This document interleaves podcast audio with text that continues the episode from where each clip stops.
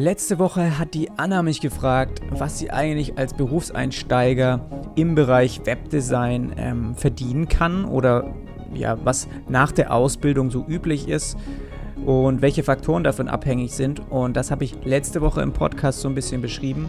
Zusätzlich hat sie mir aber auch nochmal eine Frage geschickt und zwar, was mein persönlicher Werdegang so war. Ja, für was habe ich mich damals entschieden?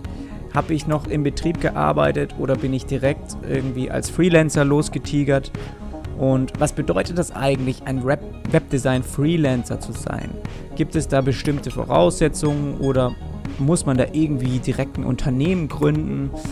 Und ich glaube, das ist auch so eine Frage, die vielleicht mehrere da draußen beschäftigt. Und deswegen habe ich gedacht, mache ich da nochmal so eine eigene QA-Session draus. Diese Folge findest du auch als Blogartikel auf meiner Website jonasarlet.com. Ohne jetzt aber weiter hier um den heißen Brei rumzureden. Folge Nummer 3. Los geht's!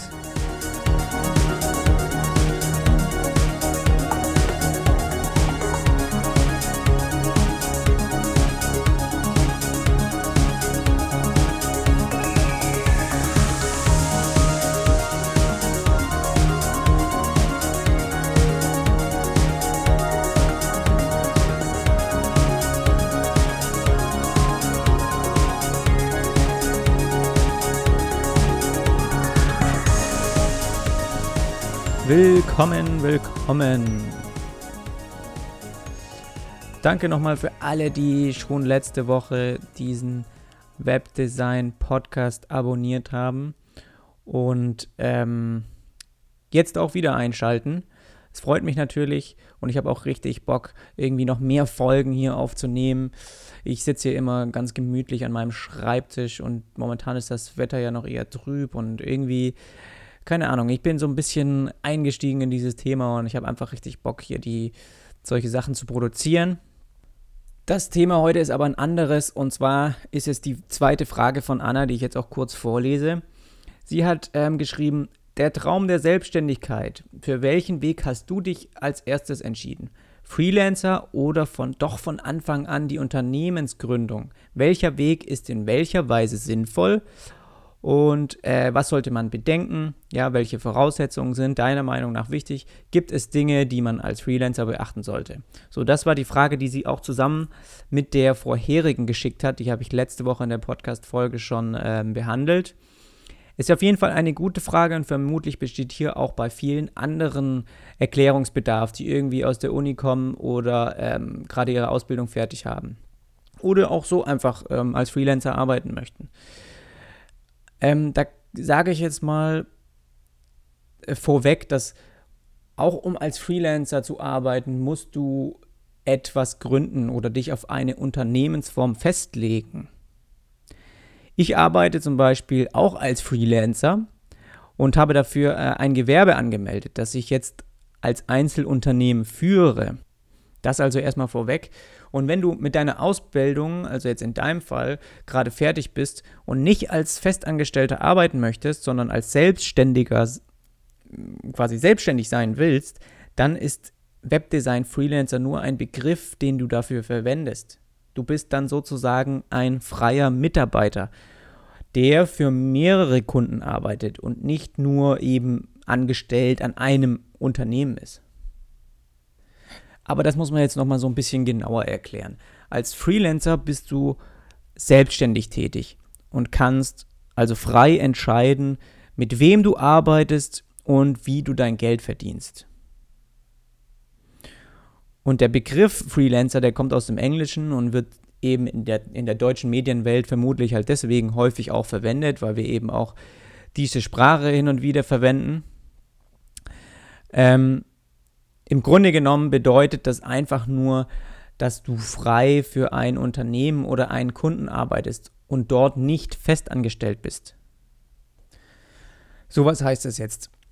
Das heißt, ein Kunde oder auch eine Agentur oder ein Unternehmen hat dich für ein bestimmtes Projekt engagiert und möchte, dass du für einen Zeitraum X mit ihnen an diesem Projekt arbeitest. Ja, also begrenzt für einen bestimmten Zeitraum. Dann kann sein, äh, du gehst einfach, wanderst wieder zum nächsten ähm, Unternehmen und hilfst denen wieder weiter aus.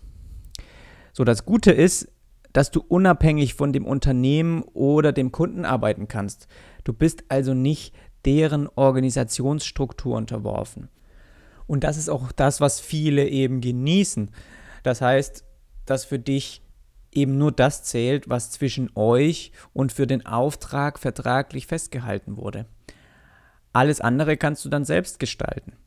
Und wenn dich ein Kunde anschreibt, also als Beispiel, und du ihm eine Website gestalten sollst, dann kannst du das von zu Hause aus tun. Ja, also äh, kein, keine Agentur zum Beispiel, die dich als Freelancer engagiert, sondern du arbeitest direkt für einen Kunden, der dir, äh, der dich für ein Projekt angefragt hat. Und wenn du für eine Agentur bearbeitest, dann kann eben auch sein, dass du ein oder zwei Wochen lang vor Ort bei den Festangestellten sitzt. Aber es bleibt dir überlassen, wie du eben diese Dinge handhabst. Andere Designer, die ich kenne, helfen Agenturen regelmäßig bei Projekten und haben deswegen ähm, mit der Agentur dann so eine Tagespauschale vereinbart. Ich zum Beispiel versuche überwiegend meine eigenen Kunden zu bekommen, ja, und mit denen dann zu arbeiten. Ich mache also nicht irgendwie Klingel, Klingelputzen bei Agenturen oder bei anderen Unternehmen und frage, ob sie irgendwie äh, Hilfe von einem Webdesigner brauchen. Aber das ist eben auch das Schöne daran, du kannst unabhängig arbeiten und das ermöglicht dir selber Entscheidungen zu treffen und dir eigene Regeln aufzustellen. Du kannst also deine Arbeit so gestalten, wie du sie am besten findest oder wie du am besten arbeiten kannst und nicht wie ein Unternehmen es vorgibt. Das fand ich zum Beispiel immer sehr stark. Aber es gibt natürlich auch Nachteile, wenn du als Freelancer arbeitest, ist ganz klar.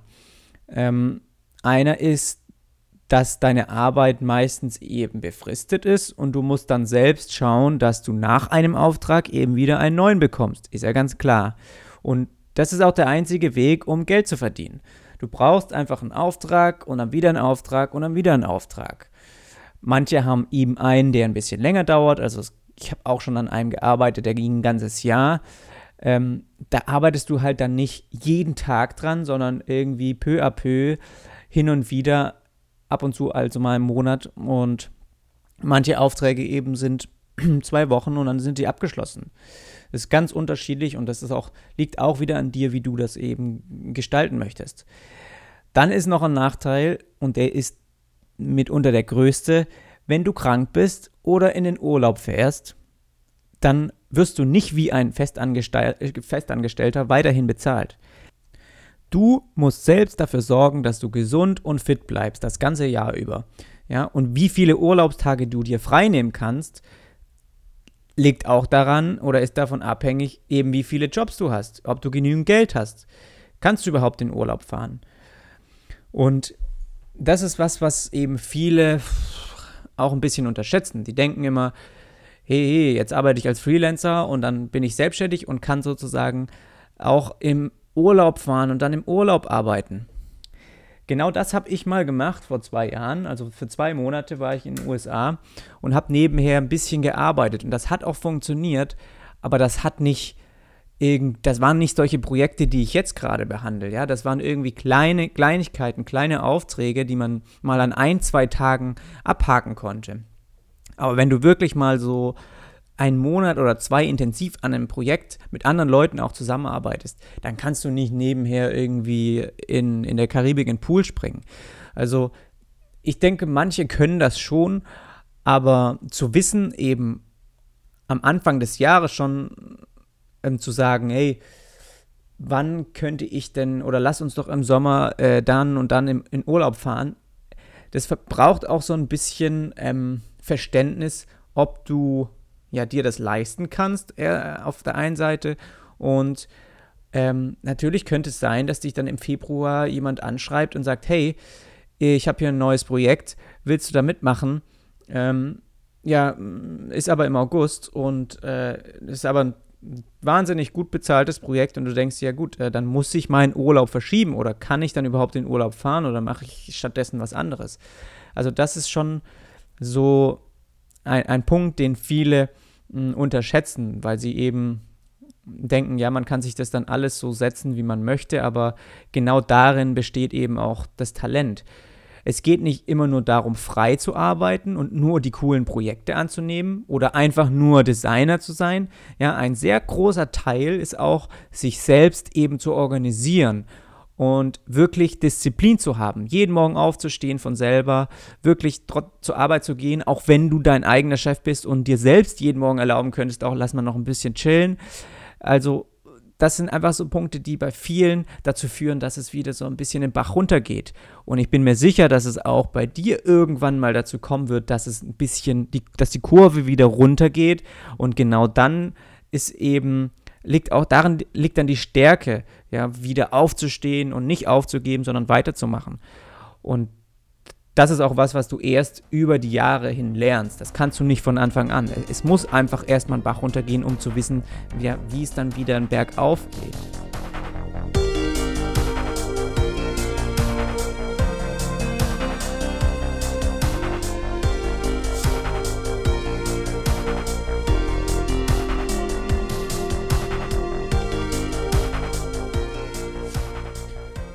Dann hast du in deiner Frage auch die Unternehmensgründung angesprochen. Also nochmal zur Aufklärung. Auch als Freelancer kannst du Unternehmer sein und ein Einzelunternehmen haben, so wie in meinem Fall. Aber du schreibst in deiner Frage explizit Unternehmensgründung und das hört sich eben erstmal sehr groß und massiv an. Und ein richtiges Unternehmen, wenn du jetzt zum Beispiel eine Firma oder eine GmbH nimmst und diese zu gründen, ist nochmal eine ganz andere Hausnummer. Also du brauchst irgendwie einen Businessplan, eine gute Idee und hast vermutlich auch Angestellte. Und auch für die Unternehmensführung brauchst du dann ganz andere Fähigkeiten wie ein stinknormaler Freelancer, der eben Designjobs macht. Hier geht es dann wirklich um das Business. Und wenn du einen Auftrag bekommst, dann bearbeitest du ihn eben vermutlich dann auch nicht mehr selbst, sondern als Unternehmer hast du dann Personen oder Leute, ähm, die für dich arbeiten. Deine Aufgabe besteht dann eher darin, eben das Auftragsbudget anzuschauen und aus dem am meisten rauszuholen, um weiter als Firma zu wachsen. Also so nochmal als Unterschied eben zu dem Freelancer, ja, also eine Unternehmensgründung. Als Beispiel, der Kunde braucht äh, zu der Website auch ein Logo, sagen wir mal. Und du selbst und alle deine Mitarbeiter sind aber keine Logodesigner, sondern Webdesigner. Und deswegen sagst du dann aber nicht den Auftrag ab, ja, weil du hast ja eine Firma äh, und nimmst eben diesen ganzen Auftrag von dem Kunden an, sondern du suchst dir jemanden, der das Logo für dich gestaltet. Und der Kunde muss davon auch nichts mitbekommen und es interessiert ihn eigentlich auch nicht. Ja, für ihn ist nur das Ergebnis entscheidend, also wie das Logo letztendlich aussieht und ähm, ob es für das Unternehmen einen Wert mit sich bringt. So, und jetzt kommst du als Unternehmer ins Spiel und sagst, okay, ähm, ich weiß, das Logo-Budget beträgt 10.000 Euro und jetzt suchst du dir eben einen externen Designer, zum Beispiel eben einen Freelancer, da ist jetzt der Bezug zu dem, zu dem, was wir vorher besprochen haben, der das einfach für die Hälfte macht. Ja, du sagst, ey, hast du, brauchst einen Logo-Auftrag, ich hätte ja einen guten. So, der, der fragt natürlich nicht, was, wie ist das Budget, der nennt auch sein, sein, weiß ich nicht, sein, sein Preis oder den Stundensatz, den er, mit dem er arbeitet. Und dann schaust du eben, dass du auch ein Stück weit daran verdienst. Und genau so funktioniert dann auch Business. Aber wenn du jetzt direkt aus der Ausbildung kommst, dann ist der Weg zu einem großen Unternehmen noch sehr lang. Also wie gesagt, da kannst du auch als unter, kannst du aber auch als Freelancer unternehmerisch tätig sein. Also das Beispiel, das wir jetzt eben hatten, geht ja auch in, in kleinerer Form. Und ob ein, ein Selbstständiger ein Unternehmer ist oder nicht, hängt auch nicht von der Unternehmensform ab. Ich habe damals schon vor meiner Ausbildung an Gewerbe angemeldet und selbstständig Aufträge bearbeitet. Und dieses Gewerbe führe ich eben bis heute. Und ob mich jetzt, ob ich mich jetzt als Unternehmer Selbstständiger oder Freelancer beschreibe, das bleibt mir überlassen. Aber jetzt irgendwie ich glaube, detailliert in die Gründungsformen einzutauchen, würde hier den Umfang auf jeden Fall sprengen. Deswegen, falls es dich interessiert, ja, ob, wenn ich mehr in der Richtung noch irgendwie mal erzählen soll, dann kann ich gern irgendwie, was wäre da am besten so eine Schritt äh, für Schrittanleitung äh, anlegen, die dir mal zeigt oder die euch zeigt, ja, wie genau man zu einem Freelancer wird oder was man dafür anmelden müsste oder welche Unterschiede es gibt von Gründungsformen. Und im Nachhinein denke ich, würde so meine Empfehlung für alle Webdesign-Azubis oder auch die, die gerade aus der Uni kommen, sein, dass ich würde am besten nach der Ausbildung noch so zwischen ein bis drei Jahre in der Agentur arbeiten oder in verschiedenen Agenturen und dann voll durchstarten als Freelancer. Und zwar gut ist es, wenn es verschiedene Betriebe sind im Medienbereich, weil ähm, du dadurch auch verschiedene Strukturen und Abläufe dir abschauen kannst. Und das Wichtigste für den Anfang der Selbstständigkeit ist eine gute Vorbereitung. Ja, also gut, gut vorbereitet sein ist das A und O. Und ungelogen, klau dir einfach so viel du kannst. Das heißt, du sollst jetzt nicht irgendwie auf den Server gehen und dir Photoshop oder Sketch-Dateien runterziehen. Ähm, wenn die Agentur aber zum Beispiel, äh, ja, keine Ahnung, eine durchdachte Ordnerstruktur hat, ja, in einem Projekt, dann übernehmen sie einfach auch als Freelancer. Warum nicht? Du hast dort gearbeitet, hast ein, ein Jahr lang gemerkt, hey, so wie die das Projekt aufbauen, von den Ordnern her oder von der Kommunikation her, irgendwie mit Mitarbeitern, funktioniert das mega gut. Warum solltest du dir sowas nicht abschauen? Ja, gibt es irgendwelche Tricks, wie sie dann auch gut mit Kunden arbeiten? Und schreib dir einfach alles auf, also beobachte es erst und schreib es dir dann einfach auf. Wie präsentieren sie zum Beispiel Layouts dem Kunden? Ja, was lief schon immer schlecht und was kannst du auf jeden Fall als Selbstständiger besser machen?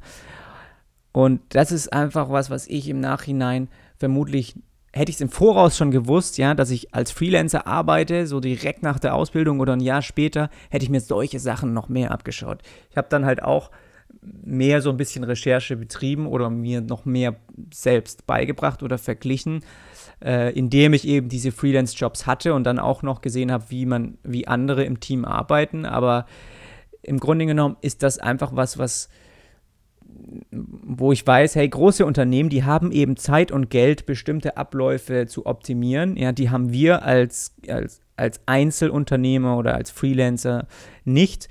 Und das kannst du ausnutzen. Schau dir einfach vieles ab und integriere das Beste von allem dann in dein eigenes Business, sodass das am besten funktioniert.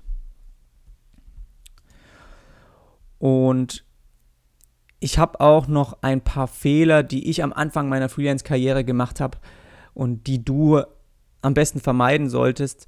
Ähm, ja, heute Morgen sogar noch aufgeschrieben, weil ich gedacht habe, das wäre vielleicht dann nochmal eine gute Folge für nächste Woche. Äh, mal schauen, ob ich das auch noch fertig bekomme. Aber das wären so die Top 10 oder wahrscheinlich wären sogar noch mehr Punkte, die dich auf jeden Fall für deinen Start mega nach vorne pushen würden, weil ich persönlich jahrelang gebraucht habe, um aus diesen Erfahrungen zu lernen oder auch von anderen Erfahrungen, die ich gelesen habe oder die mir erzählt wurden.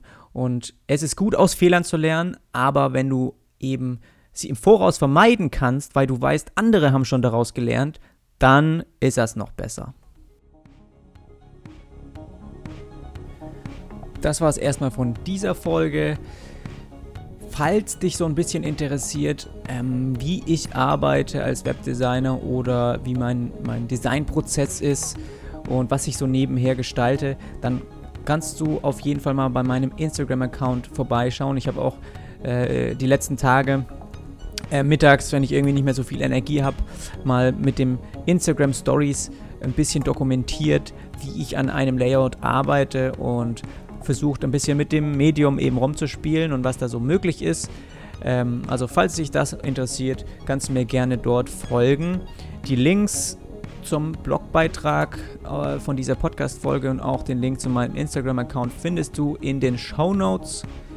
Und ansonsten danke ich dir auf jeden Fall für deine Zeit und ich hoffe, wir hören uns dann nächste Woche wieder zurück in die Zukunft.